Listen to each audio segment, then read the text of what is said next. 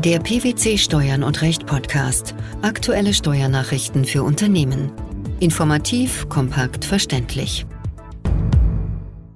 Herzlich willkommen zur 262. Ausgabe unseres Steuern und Recht Podcasts, den PwC Steuernachrichten zum Hören. In dieser Ausgabe beschäftigen wir uns mit folgenden Themen.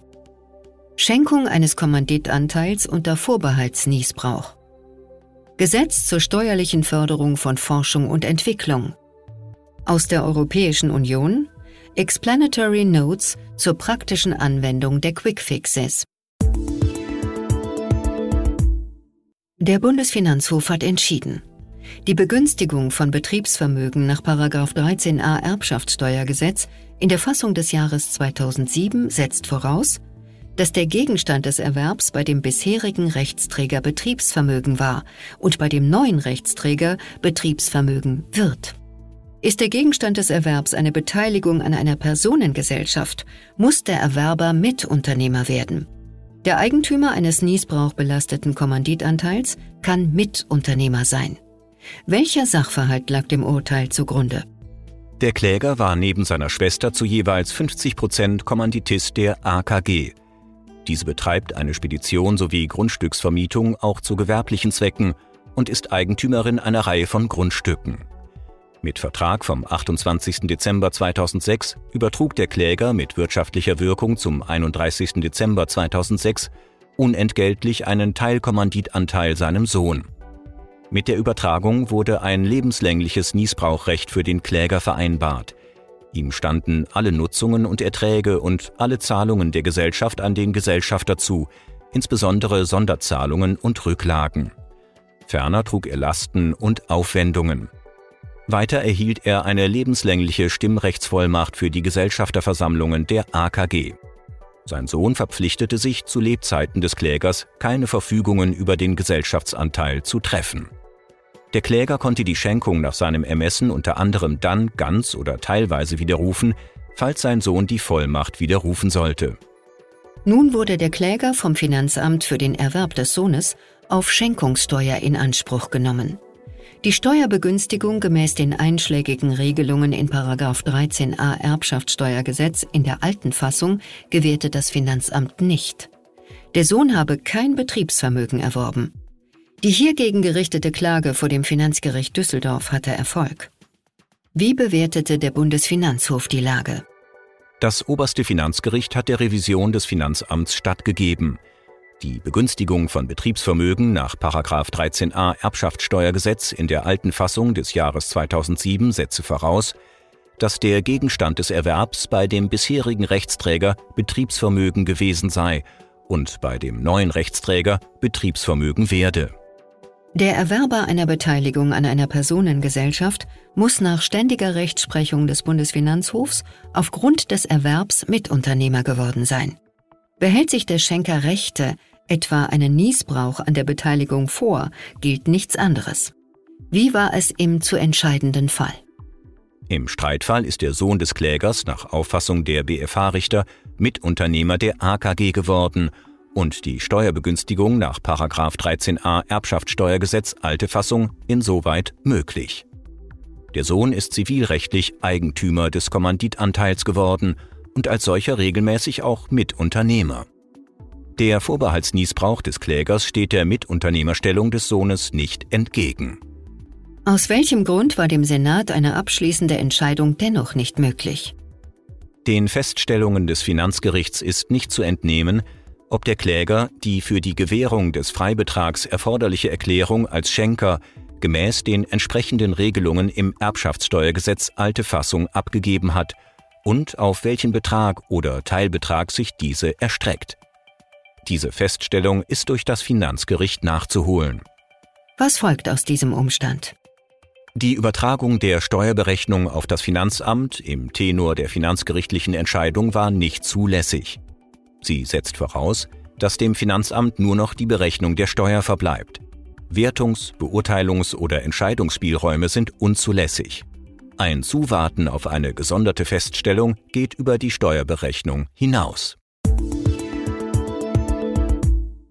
Nach mehreren Jahren der politischen Diskussion hat der Bundestag mit Zustimmung des Bundesrates das Gesetz zur steuerlichen Förderung von Forschung und Entwicklung beschlossen und am 20. Dezember 2019 im Bundesgesetzblatt veröffentlicht. Damit hat die Bundesrepublik Deutschland als eines der letzten Industrieländer eine steuerliche Förderung der Forschungs- und Entwicklungsleistungen eingeführt, ohne dass es zu Abstrichen in der bisherigen direkten Projektförderung kommen wird. Wer ist nun anspruchsberechtigt?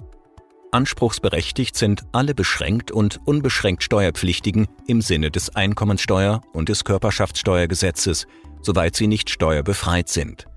Bei Mitunternehmerschaften tritt an die Stelle des Steuerpflichtigen die Mitunternehmerschaft als Anspruchsberechtigter. Welche Forschungs- und Entwicklungsvorhaben können begünstigt sein?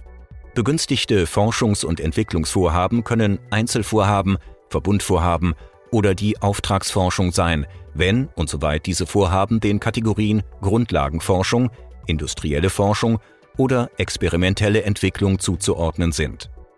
Ob es sich um ein begünstigtes Vorhaben handelt, wird von externen Stellen beschieden, die im Rahmen einer Rechtsverordnung bestimmt werden.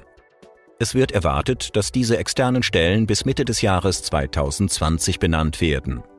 Wie ist die Antragstellung geregelt? Der Antragsteller hat die Möglichkeit, im Rahmen eines Antrags für mehrere in einem Wirtschaftsjahr durchgeführte Forschungs- und Entwicklungsvorhaben eine einheitliche Bescheinigung zu beantragen. Es ist dem Antragsteller dabei freigestellt, wann er die entsprechende Bescheinigung bei der Bescheinigungsstelle beantragt. Ab dem zweiten Antrag auf Bescheinigung für Forschungs- und Entwicklungsvorhaben desselben Wirtschaftsjahres ist eine Kostenpflicht für den Antragsteller vorgesehen. Für die Auftragsforschung sind die Auftraggeber anspruchsberechtigt, wenn und soweit der Auftragnehmer im europäischen Wirtschaftsraum oder in einem Staat, auf den das Abkommen über den europäischen Wirtschaftsraum Anwendung findet, seinen Sitz hat. Was fällt unter förderfähige Aufwendungen?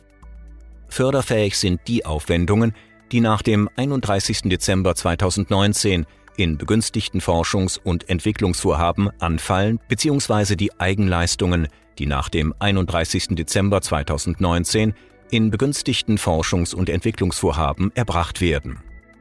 Förderfähige Forschungs- und Entwicklungsaufwendungen sind die Lohnkosten zuzüglich Arbeitgeberleistungen für die Arbeitnehmer, die im Forschungs- und Entwicklungsbereich für die begünstigten Forschungs- und Entwicklungsvorhaben tätig werden.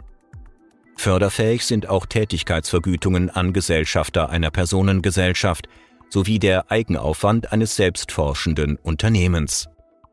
Wie hoch ist der Höchstbetrag? Die förderfähige Bemessungsgrundlage ist auf 2 Millionen Euro pro Unternehmen und Jahr begrenzt. Der Fördersatz beträgt 25 Prozent der förderfähigen Bemessungsgrundlage. Das heißt, es ist ein maximaler Förderbetrag von bis zu 500.000 Euro pro Jahr und Unternehmen denkbar. Eine Kumulation der Forschungszulage für ein Vorhaben mit anderen Fördermitteln ist grundsätzlich zulässig, wobei jedoch keine Doppelförderung erfolgen darf. Wo kann die Forschungszulage beantragt werden? Die Beantragung der Forschungszulage erfolgt bei dem für die Besteuerung des Anspruchsberechtigten zuständigen Finanzamt nach Ende des Wirtschaftsjahres, in dem die begünstigten Forschungs- und Entwicklungsvorhaben durchgeführt worden und förderfähige Aufwendungen entstanden sind.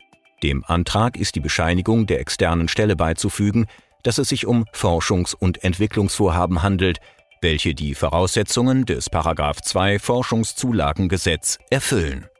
Welchen entscheidenden Fortschritt bringt das Gesetz?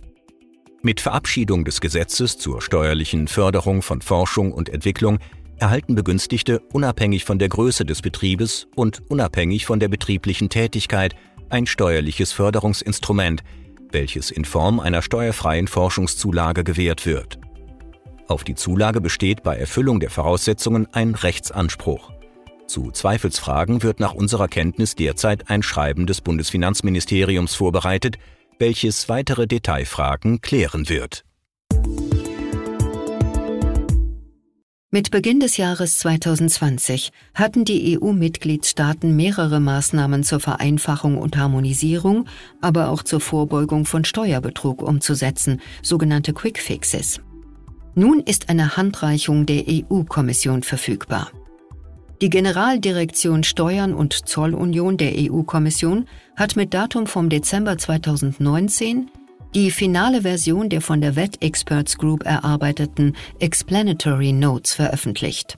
Diese sind in englischer Sprache verfasst, sollen aber bis spätestens Ende März in allen Amtssprachen der EU verfügbar sein. Worum geht es in den Explanatory Notes? Die Explanatory Notes geben die Auffassung der EU-Kommission zur Auslegung der als Quick Fixes bekannten Neuregelung wieder, wobei sie der Erörterung praktischer Zweifelsfragen breiten Raum geben. Sie enthalten zudem bereits veröffentlichte Leitlinien des Mehrwertsteuerausschusses zu Fragen der Quick Fixes. Es gibt eine Besonderheit. Welche ist das? Die Explanatory Notes sind ausdrücklich rechtlich nicht bindend, sodass die Finanzverwaltung und die Finanzgerichtsbarkeit eine andere Auffassung vertreten können. Dennoch können sie von argumentativem Wert sein und eine Vorstellung davon vermitteln, welche Lösungen auf zwischenstaatlicher Ebene konsensfähig sein könnten. Ungeachtet dessen und abgesehen davon, dass sie unverbindlich sind, sollte man die in den Explanatory Notes erwähnten Maßnahmen mit Bedacht umsetzen. Warum? Nicht alle Lösungen können empfohlen werden oder sind ohne weiteres unter deutschen Verhältnissen oder denen anderer EU-Mitgliedstaaten umsetzbar.